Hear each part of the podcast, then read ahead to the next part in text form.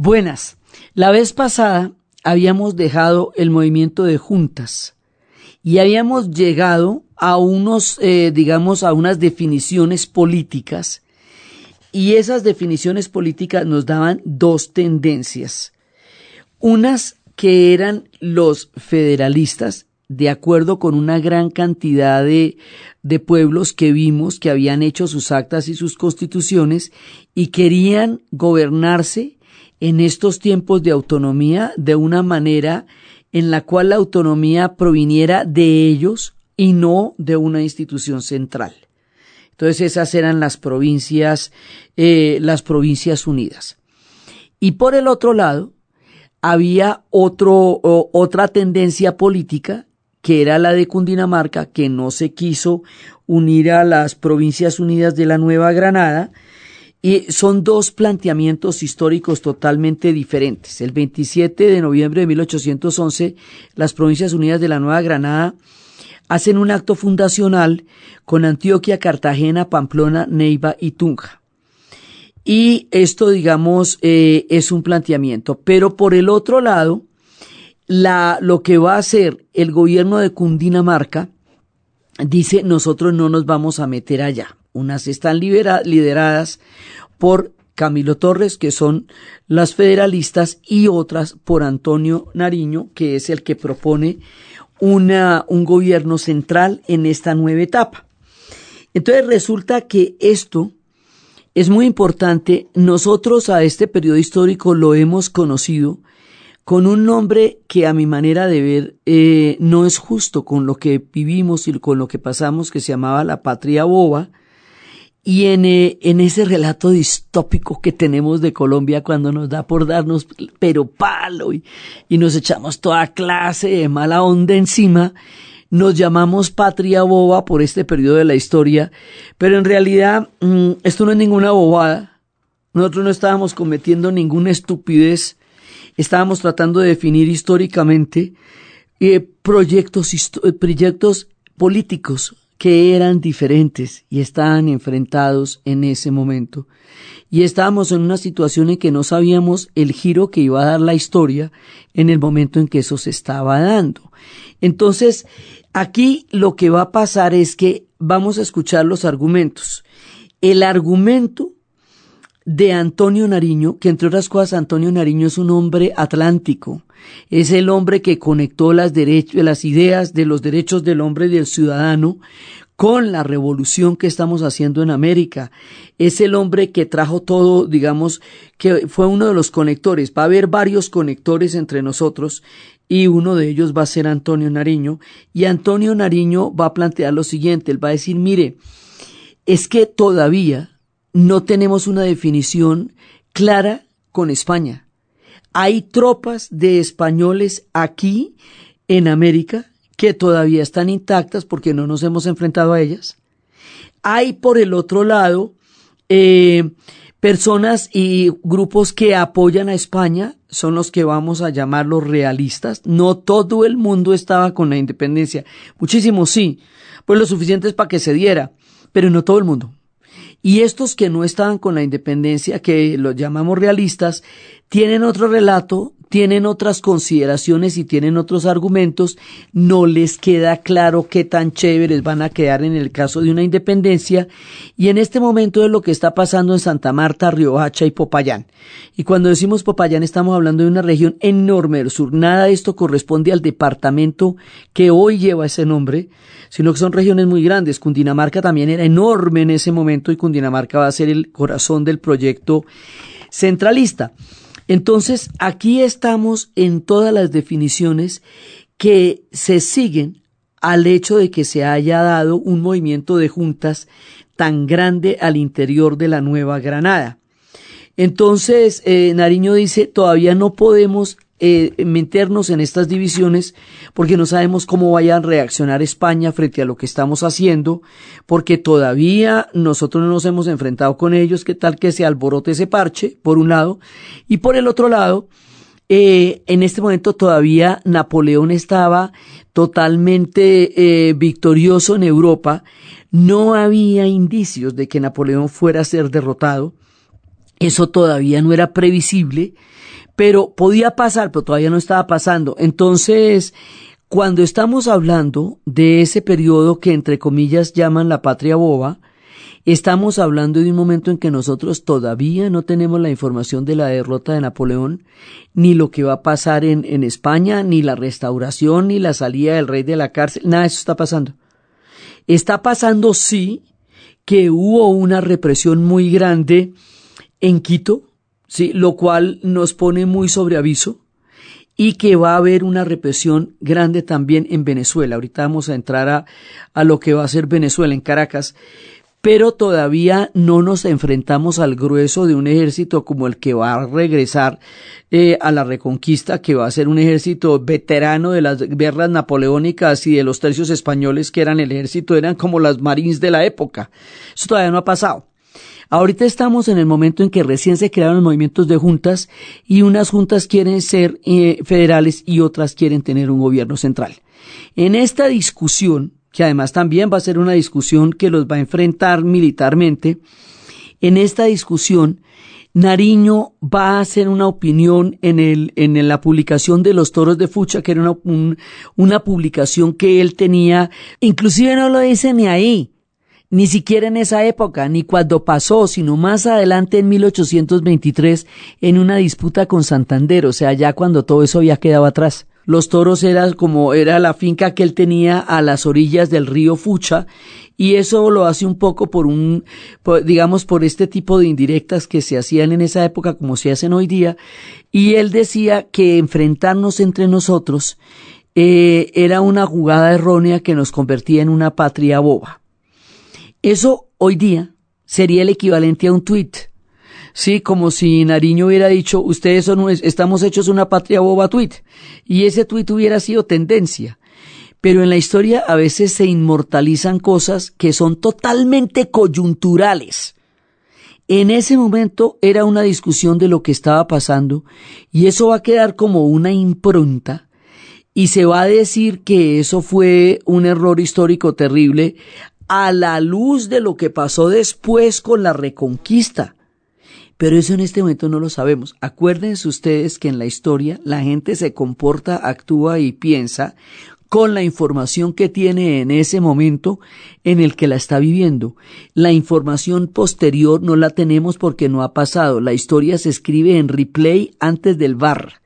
Sí, o sea, usted cuando después, antes de que existiera el bar, usted veía si había, había habido mano o fuera de lugar, si había habido penal o no había habido penal. Pero en el partido usted no veía eso. La gente actúa con la información que tiene en ese momento. Con la información que tenemos en ese momento, cualquiera de estas posiciones es válida. Porque estas posiciones tienen que ver con cómo nos vamos a organizar inmediatamente después de hacer el movimiento de juntas.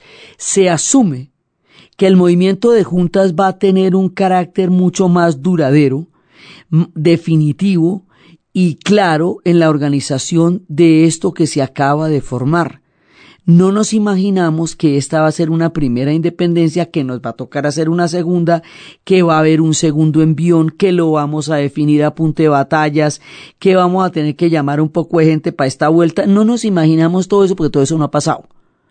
Entonces, en este momento, como estamos, pasa esto y esto es lo que les digo que está pasando en toda América Latina porque la misma definición y las mismas conflictos se están dando en el sur. En el sur están, eh, están batallando en un momento dado contra los españoles, pero también contra ellos y también federalistas y también centralistas. Como les decía, hay un proyecto que se llama las Provincias Unidas del Río de la Plata, que es desde Buenos Aires, y eso es muy grande, muy, muy grande. Entonces dicen, pues todos nosotros alrededor de Buenos Aires, que no nos manden los españoles, sino los criollos, pero alrededor de Buenos Aires, pues es, es demasiado grande. Más bien que cada uno tenga un territorio, y es cuando José Gervasio Artigas va a decir, yo quiero la banda oriental del Uruguay, para que nazca un territorio que se llame el Uruguay, para que se mande desde Montevideo, una de las primeras juntas, y no desde Buenos Aires y también va a haber enfrentamientos entre federalistas y centralistas y va a haber enfrentamientos entre federalistas y centralistas contra los realistas, que eso también va a pasar. Entonces, ahí es cuando les digo que hay un efecto de espejo. Lo mismo está pasando en el norte que en el sur. Estamos en las definiciones políticas para saber cuál es el proyecto. Si somos federalistas, estamos adoptando el sistema de los Estados Unidos y las trece colonias. Si somos centralistas, estamos adoptando el modelo de Francia. Esos dos modelos son las referencias que tenemos. Los estados nacionales se están recién formando, todavía no están inventados. En Europa están saliendo un pocotón de estados que después surgirían. Entonces, estamos en una época de transformaciones en las cuales estamos experimentando de qué talante vamos a hacer esto que estamos empezando a parir en este momento. Por eso todos los argumentos son válidos. Por eso cada modelo de estos es un modelo que tiene una razón histórica para ser. La confrontación militar hubiera sido chévere que no la tuviéramos, pero la tuvimos y también la tuvo la gente del sur. Hay un fenómeno con las descolonizaciones, y es que después de que se derrota un enemigo común, hay guerras civiles porque los proyectos al interior de los diferentes países que se van a descolonizar no son homogéneos. Hay un enemigo común y una vez derrotado se enfrentan entre sí. Esto nos pasa con todos. Nos va a pasar en la descolonización africana, nos va a pasar en la descolonización de Indochina, nos va a pasar en el Líbano, nos va a pasar en, y a los mismos gringos les va a pasar después con su guerra de secesión. No inmediatamente, mucho más noche, pero también se van a despedazar por dos proyectos históricos diferentes. Todavía no hemos encontrado una manera en la cual eh, después de una descolonización no haya un enfrentamiento armado entre los mismos que se unieron para hacerla. Lo que quiero decir es que esto ha pasado en la historia como una consecuencia de los procesos de descolonización e independencia. Entonces lo que nos pasó a nosotros no es ni ninguna bobada, ni es un ataque de taradez colectiva, ni es para que nos demos garrote con eso, ni es para que tengamos un epíteto negativo de nosotros como historia. Formamos parte de una historia continental y política y nos pasó lo que pasa en esos casos. Por eso es que el término de patria boba es coyuntural e injusto con respecto a lo que se estaba planteando en ese momento. Pero de cualquier manera, la cosa sí está grave. De cualquier manera, sí hay unas tropas eh, españolas acá que siguen intactas. Y de cualquier manera, sí va a haber unos, unos enfrentamientos muy grandes y efectivamente la rebelión quiteña la van a aplastar. Entonces nosotros estamos en dos tipos de batalla. Estamos en las batallas entre los federalistas y los centralistas, que es lo que, a lo que le dicen patria boba, en lo que también están en Venezuela y también están en, en, en Montevideo y también están en Buenos Aires y también están arriba, en todo lado. ¿Sí? Pero también empiezan a haber batallas contra los españoles que van empezando un proceso de represión que más adelante va a tener unas consecuencias completamente terribles porque nos va a acabar una generación. Entonces, en estos enfrentamientos, ya cuando empiezan, digamos, a, a, haber confrontaciones con los españoles, y, y ya cuando empiezan a verse todo esto, entonces Nariño va a huir va a ser apresado por los ejércitos realistas en una zona que hoy queda cerca al departamento que llevaría el nombre de Nariño, que no tiene nada que ver con Nariño, porque la historia de Nariño la contaremos, es otro relato, es otra historia, es otro feeling, es otro sentimiento, pero lo van a llamar Nariño por estas cosas de la vida. Sí, es lo que menos tiene que ver con él, pero allá lo van a detener y otra vez lo llevan a España. Y a Nariño le pasa como en Parques, que usted necesita tres fichas y le salen, necesita tres y le salen cuatro en los dados y tiene otra vez para la cárcel. Entonces este man que ya se ha logrado salir de la cárcel, que ha logrado venir, que ha logrado dirigir un proyecto, que ha logrado crear un criterio político, que ha dirigido toda una historia, otra vez para la cárcel y vuelven y lo encanan en España y entonces el, el, centralismo va a quedar sin la cabeza visible que era él y al quedar sin la cabeza visible finalmente pues son los federalistas los que en este primer envión van a triunfar eh, porque el hombre pues les quitan la cabeza eh, visible de lo que estaba armando el proyecto centralista. Esto es totalmente dinámico.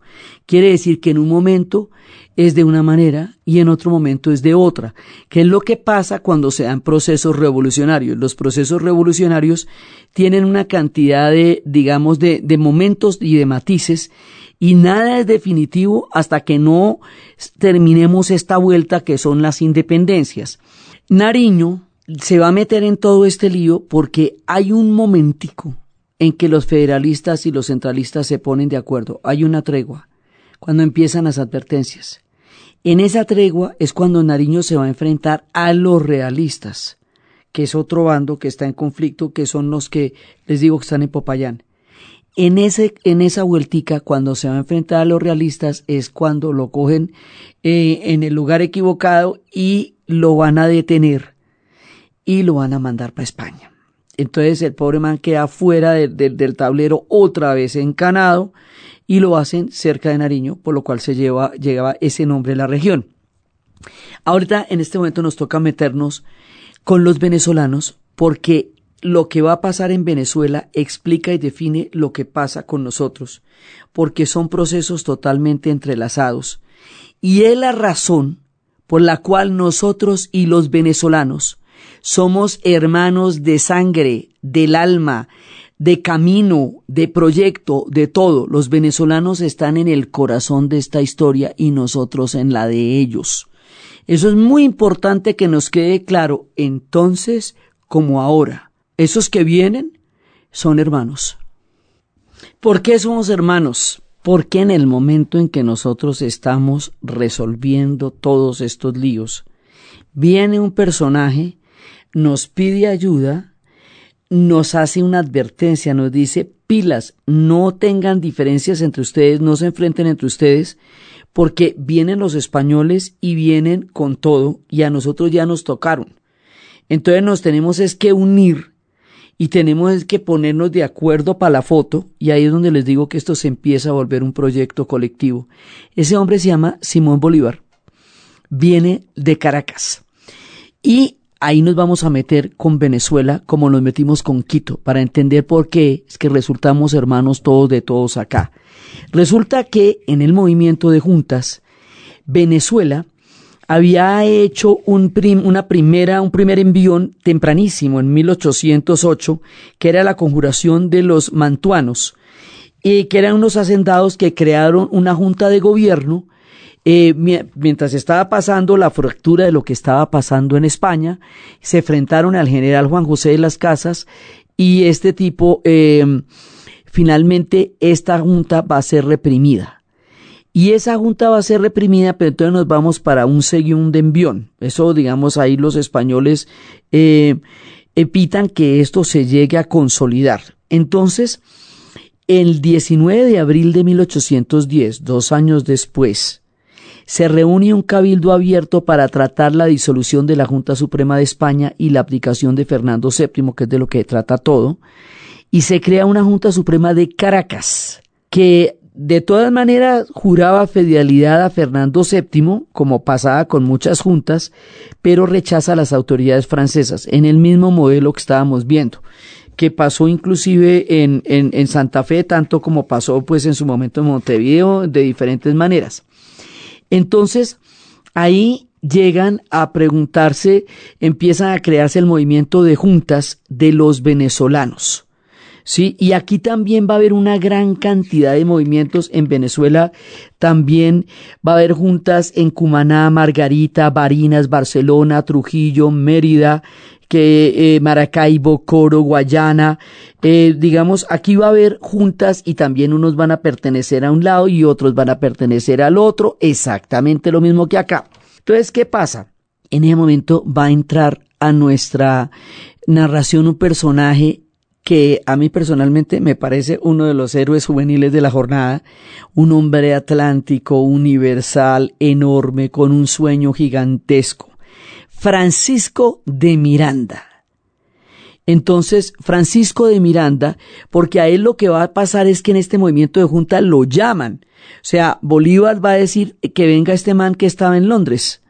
Y este man viene de Londres, para juntarse con ellos en un sueño que él había tenido antes. A él lo llamamos el precursor. ¿Por qué Francisco de Miranda merece muchas miniseries de Netflix? Porque Francisco de Miranda peleó en la Revolución de los Estados Unidos, peleó en la Revolución Francesa, estuvo con Catalina de la Grande, se inventó la bandera que hoy por hoy es la bandera de Venezuela, Colombia y Ecuador. Este hombre tenía un sueño que era una, un mundo independiente, unos territorios que quedaran independientes de España y de Portugal que fueran desde el margen derecho del río Mississippi hasta la tierra del fuego, te voy diciendo. Esto lo que él quería era un gran imperio, un imperio heredero de los incas, un imperio que tuviera una legislatura bicameral, un imperio poderoso inspirado en lo que, que se llamaría Colombia, inspirado en Cristóbal Colón que tendría una bandera tricolor amarillo, azul y rojo, el hombre se inventó el guion, o sea, el sueño. Él era, ¿por qué digo que es un hombre atlántico? Porque conoció toda la triangulación de las revoluciones. ¿Se acuerda que cuando estamos en el mundo atlántico decimos que la ilustración influencia a los Estados Unidos, los Estados Unidos a la Revolución Francesa y la Revolución Francesa a la Revolución Americana? Bueno, pues Francisco de Miranda estaba en todas estas vueltas a la vez. Estuvo en la esquina del movimiento, estuvo en todas partes y vio personalmente todos estos procesos.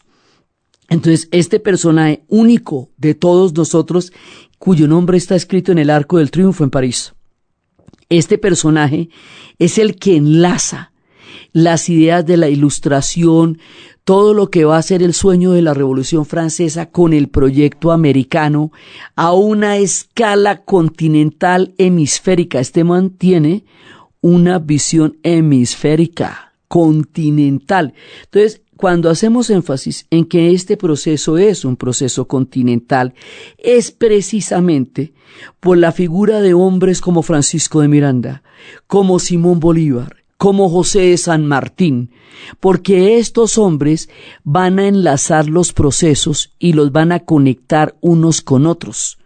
Y la conexión de un proceso con otro es lo que le va a dar a esto el carácter continental por el cual decimos que esto va a ser el nacimiento de un continente, porque cada uno de estos procesos, a medida que cada uno se va dando cuenta que necesita del otro, y a medida que cada uno se va dando cuenta que estamos en las mismas arriba, abajo y al lado, entonces empezamos a concebir estrategias comunes y esas estrategias comunes es lo que va a sacar adelante América Latina. Entonces, el 19 de abril de 1810, Venezuela empieza un proceso independentista con el que Simón Bolívar, Andrés Bello, eh, llaman a Miranda para que Miranda se vaya a unir al parche. Entonces el hombre viene de Londres, se une al parche con todo ese bagaje tan grande que viene detrás, porque el hombre ya viene con varias temporadas de miniseries encima. Y el hombre estuvo con Catalina la Grande, cuentan que le hizo la vuelta, bueno, y que ella le dijo que es aquí, papito. Y él dijo, no, no, no, yo tengo una cosa muy tremenda que ir a hacer al otro lado del mar. Un encargo muy grande que me toca hacer. Entonces resulta que este man lo reciben con todos los honores en el puerto de La Guaira. ¿sí? Y Caracas le confiere el grado de general del ejército y funda la Sociedad Patriótica, Masonel. Súper importante porque la masonería es absolutamente influyente en nuestro proceso de independencia, como estamos hablando desde hace rato, que Bolívar es masón, que, eh, que los masones de Argentina son los primeros que hacen que esa junta, la de Buenos Aires por la logia Lautaro, se vaya a declarar una junta independiente de entrada. O sea, la masonería es absolutamente clave, es una influencia muy importante en todo nuestro proceso de independencia. Este man también es masón. Es decir, todos de una u otra manera son hermanos masones. Entonces él venía, eh, lo nombran en la, en la sociedad patriótica porque él es el principal promotor del rompimiento con España, luego lo van a elegir diputado de la provincia de Caracas, luego le dan el honor del 5 de julio de 1811 en el acta de declaración de independencia de Venezuela. Bueno, el hombre está en la jugadísima. Pero aquí vamos a tener un problema.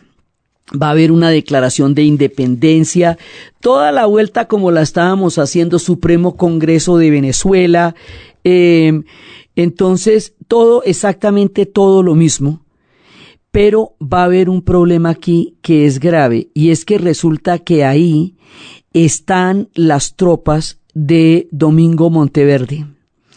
Y Domingo Monteverde tiene un ejército bastante, él viene de Puerto Rico y va a desembarcar en 1812 y este tiene una, una, un ejército muy fuerte. Entonces, en este ejército muy fuerte, el tipo empieza una represión muy grande y se toman Valencia, Barinas, Tocuyo, San Carlos y luego va a caer Puerto Cabello. Aquí en Puerto Cabello nos pasa una cosa grave. Resulta que Miranda le ha dicho a Bolívar que no vale la pena atacar Puerto Cabello porque eso no se puede ganar. Porque la, la, digamos, el bastión que tiene Monteverde ahí es infranqueable. Lo que hace es que se pierde un ejército muy grande ahí y es una, es un fracaso que se puede evitar que es mejor replegarse y ver a ver por, por dónde se busca esa vuelta después. Pero Bolívar insiste en enfrentarse a Monteverde y la negativa de apoyo de Miranda la va a considerar como una traición.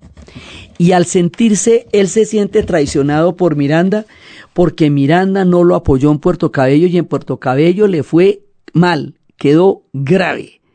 En Puerto Cabello lo van a derrotar, tal y como dijo Miranda, y lo van a volver nada y de ahí tiene que salir corriendo para Curazao y en Curazao ahí empezamos a contactos con el Caribe, que después va a ser una historia muy importante. Se va para Curazao, se queda dos meses y luego regresa a Cartagena de Indias, que había declarado su independencia el 11 de noviembre de 1811, y ahí es donde él pide apoyo para, para poder eh, retomar todo lo que está pasando y nos advierte, mire lo que nos está pasando a nosotros. Es que lo que acaba de pasar en, en Venezuela, pues en, en todas estas juntas es gravísimo. Es importante que ustedes se unan porque lo que se viene es bastante tenaz. Mientras tanto, eh, eh, Europa todavía ya estamos en los últimos estertores de la era de Napoleón, porque esto es en 1811 y en 1812 él va a ser derrotado. Entonces, ya después de esto, Bolívar se va para Curazao, luego viene a Cartagena, pero hay un problema con Miranda. Y es que esa disputa por Puerto Cabello, ese desacuerdo militar, hace que Bolívar sienta que Miranda lo traicionó y que eso fue parte de la razón por la cual fue derrotado en Puerto Cabello. Y cuando él cree eso, eh, Miranda va a ser entregado a los españoles y Miranda va a morir en la cárcel que es un destino muy injusto para un hombre grande, universal, hemisférico, atlántico, revolucionario, visionario. O sea, este hombre es importante hacerle miniseries porque su vida tuvo acción, suspenso, intriga y porque lo que nos dijo, lo que nos soñó y lo que nos planteó sigue siendo un referente histórico muy importante en la formación de la identidad de lo que va a pasar después. Entonces dejamos aquí a Francisco de Miranda en la mala, después de que nos dio toda su lucidez como proyecto histórico. Y aquí nos situamos con Venezuela en el corazón, porque aquí es donde nuestra historia y la de Venezuela se hermanan porque Bolívar es venezolano, Miranda es venezolano, Andrés Bello es venezolano, todo este parche es venezolano. Y así como decíamos en su momento que Antonio Villavicencio era quiteño, estos son venezolanos. Entonces aquí estamos uniditos todos, todos junticos. Y nos metemos en el Arauca vibrador porque aquí viene un elemento central, protagónico, importante que nos hermana que es en últimas el que va a definir la independencia cuando ya nos toque el segundo envión, el llano. El llano es el, digamos, la geografía que hace posible el nacimiento del norte del continente. O sea, todos nosotros nos podemos poder independizar por los llaneros. Eso lo vamos a ver más adelante, pero son ellos los que realmente van a dar la batalla, van a dar la comida, van a dar todo. Y el llano es uno solo. El llano no es colombiano ni venezolano. Simón Díaz, gran venezolano, es también, ha sido y siempre fue un hombre del llano. Entonces, este Arauca vibrador, Tame, nosotros lo llamamos la ruta libertadora en Colombia, pero en realidad esto es nuestro mundo colombo-venezolano, es el llano, ¿sí? La definición histórica es, va a ser llanera. Eh, lo que va a hacer Francisco de Miranda nos dio el nombre, la bandera, el sueño, el proyecto. Simón Bolívar nos va a dar la independencia propiamente y Andrés Bello hasta nos dio toda una, una innovación en el lenguaje. O sea, aquí estamos unidos a ellos y ellos están unidos a nosotros. Y es muy importante en esta época de las independencias y en estos 200 años entender que ellos y nosotros somos parte de un mismo tejido histórico, cultural, de un mismo tejido eh, de, de conformación de naciones. O sea, ellos y nosotros somos los mismos y también somos hermanos con los ecuatorianos por estos procesos que estamos describiendo. Eso no es un tema simbólico, es un tema real. Esto lo hicimos juntos lo hicimos de la mano, lo hicimos hombro a hombro con sus ideas, con nuestros pueblos, en ese espacio común gigantesco que es el llano. Entonces se invita a toda la gente a escuchar música llanera, que es la más bonita del mundo, porque esa es la que nos cuenta esa hermandad tan maravillosa que nos unió en la historia con los hermanos venezolanos. Entonces, en este punto, hablamos de ellos porque están en el corazón de nuestro relato, porque nos vinieron a advertir que la cosa se estaba poniendo bastante grave por allá y porque vinieron también a liderar y porque con sus ideas nosotros nos juntamos para crear procesos comunes. Entonces, también es chévere en este tiempo y en esta serie de independencias reconocer la naturaleza de hermanos que nosotros tenemos con la gente más inmediata con los ecuatorianos y con los venezolanos. O sea, esa gente son, mejor dicho, primos hermanos, dormíamos en el mismo cuarto. Después cada cual se mudó a un cuarto diferente, pero aquí estamos todos durmiendo en el mismo cuarto. ¿Sí? Entonces, en la creación de una identidad histórica y cultural, esto es muy importante tenerlo en cuenta. Ellos y nosotros somos los mismos en este momento y para lo que van a hacer. Entonces, llega Bolívar a Cartagena redacta el 15 de diciembre de 1812 el Manifiesto de Cartagena, que es un documento en el que eh, va a producirse la primera caída de la República eh, venezolana y el hombre va a empezar a decir estamos en la mala, la estamos perdiendo, necesitamos una guarnición de 70 hombres que va a conseguir en Barranca y empieza una campaña desde el Magdalena con un mercenario francés que era Pierre Lebeau. Después hablaremos de los franceses, de los irlandeses, de todos esos héroes románticos que vinieron aquí a darse la guerra con un proceso que era nuestro y al cual ellos se metieron por el romanticismo. Esta es la época, el siglo del romanticismo, ese movimiento que recupera el sentido heroico y enaltecedor de la vida, el mismo movimiento por el cual Lord Byron va a morir defendiendo la idea de Grecia. O sea, es, es muy importante entender que estos hombres tienen unas visiones gigantescas en la cabeza, que todo era posible, que la utopía estaba al alcance de la mano, la sensación de crear algo completamente nuevo, con tanta ilusión que las derrotas se tomaban simplemente como inconvenientes y a poder y a hacerle de otra manera. Si no se pudo por acá, se pudo por allá. Entonces, él empieza a participar en un montón de batallas en, la Nueva Granada. En Venezuela era una capitanía, ¿no? O sea, nosotros éramos el virreinato, Venezuela era una capitanía, así como México era el, el gran virreinato y Guatemala era una capitanía, todas esas cosas van a tener incidencia a la hora de la formación de los estados nacionales más adelante. Entonces este man está llegando a Cúcuta y allá se encuentra con Ramón Correa y abren el camino para Venezuela y, y ahí van a hacer lo que se llama el comienzo de la campaña admirable, que va a terminar con la toma de Caracas el 6 de agosto de 1813 y con la restauración de una segunda república en Venezuela. Entonces, ahí en ese punto, es cuando eh, Bolívar va a emitir un decreto que es el decreto de guerra a muerte contra los españoles. Ese decreto es el 15 de julio de 1813 en Trujillo. Eso es muy importante, porque eso nos va a dar un viraje. Ahora, que algunos están leales a los españoles, que otros no están leales a los españoles, que no sabemos que si la Junta, que si el rey, que si para allá, que si para acá. A partir de ese decreto de Bolívar la cosa es de otra manera. Sí, o sea, ya la cosa es abriéndose del parche. Entonces, eh, va a haber otro tema en Venezuela y es que esta nueva república la va a reprimir José Tomás Bóves y este hombre va a ser el que la va a acabar. Entonces las dos repúblicas, la primera y la segunda, van a ser, digamos, derrotadas. Una por un español que es Monteverde y otra por un mismo venezolano que es Bóves. Entonces aquí la cosa se nos va a complicar muchísimo y no solamente se nos complica, ya hay una decisión histórica y un viraje, sino se nos complica porque en Europa hay cambios drásticos.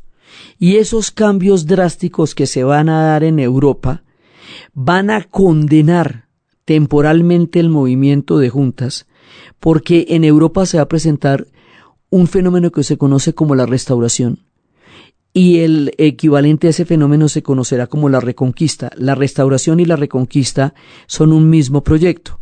Es restaurar a los reyes en las coronas en Europa y restaurar el poder monárquico en América. Entonces ahí es cuando va a salir Fernando VII de la cárcel y Fernando VII va a ser, va a lograr una cosa que es difícil de lograr. Defraudar y traicionar a todo el mundo. El hombre era el más faltón, el faltón por excelencia. Todo el mundo se la creía que el problema era que Fernando VII estuviera en el, estuviera en la cárcel, que si él saliera de la cárcel, que si tico, que qué vamos a hacer con él. Y resulta que el man sale de la cárcel. Primero, cree que no pasó nada se hace el que no existió la Revolución Francesa, ni Napoleón, ni los derechos humanos, ni la Declaración del Hombre, ni las independencias, quiere echar atrás el reloj, fingir que nada ocurrió y que su poder sigue intacto, como si no se hubiera roto el mundo mientras estaba en la cárcel. Los españoles son los primeros en decirle, ah, ah, ah, ah, ah no señor, usted, lo primero que le comentamos es que usted no va a poder ser un monarca absoluto porque la monarquía absoluta se acabó. Usted va a tener que firmar una constitución a la que llamarían la PEPA. Esa constitución lo compromete a ser un monarca que tenga que sujetarse a una constitución y a un parlamento para gobernar. Usted no se va a mandar solo, ni nos va a mandar a nosotros, porque sí pasó la Revolución Francesa, ¿sí me entiende? Sí pasó.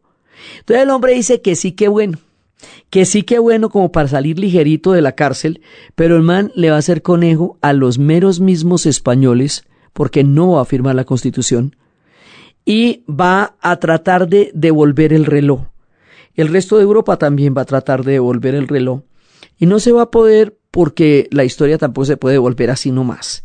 Entonces, mientras tanto, pero ¿cómo es que va a salir este man de la cárcel si estaba encanado? Porque Napoleón es derrotado. Napoleón va a ser derrotado en Waterloo y luego vuelve y logra levantarse de esa y volver a levantar un ejército porque el hombre tenía además una un carisma impresionante pues. Entonces eh, logra volver a comer y porque además detrás de él iba la reforma agraria y detrás de él iba el discurso de los derechos del hombre. O sea porque una fuerza súper progresista él decía le tienen mucho más miedo a nuestras ideas que a nuestras armas realmente entonces el hombre, y esto de que pasó a la madre de los ejércitos de Francia, el hombre era, digamos, un rockstar de los ejércitos y logra volverse a reencauchar y cuando lo vuelven a tomar prisionero lo van a mandar a Santa Elena que queda en el carajo. Eso queda, es una isla en la mitad del Atlántico inaccesible. Allá queda. Lo dejan allá en una especie de ostracismo atlántico en la mitad del océano entre una tierra y otra donde va a morir. ¿Sí? Entonces, cuando a todo eso le pasa Napoleón y Tchaikovsky compone la sinfonía de la obertura de 1812 y Napoleón va a quedar derrotado en, el, en Rusia por el general invierno, eh, como lo va a hacer después Hitler en la Segunda Guerra Mundial y todo esto se vaya a escribir en la guerra y la paz y los rusos vayan a, a, derrotarlo, porque es que nadie se imagina que son los rusos y el general invierno lo que va a hacer que las tropas napoleónicas quedan enterradas en el frío de las estepas rusas y cuando regreses que lo están esperando en Waterloo.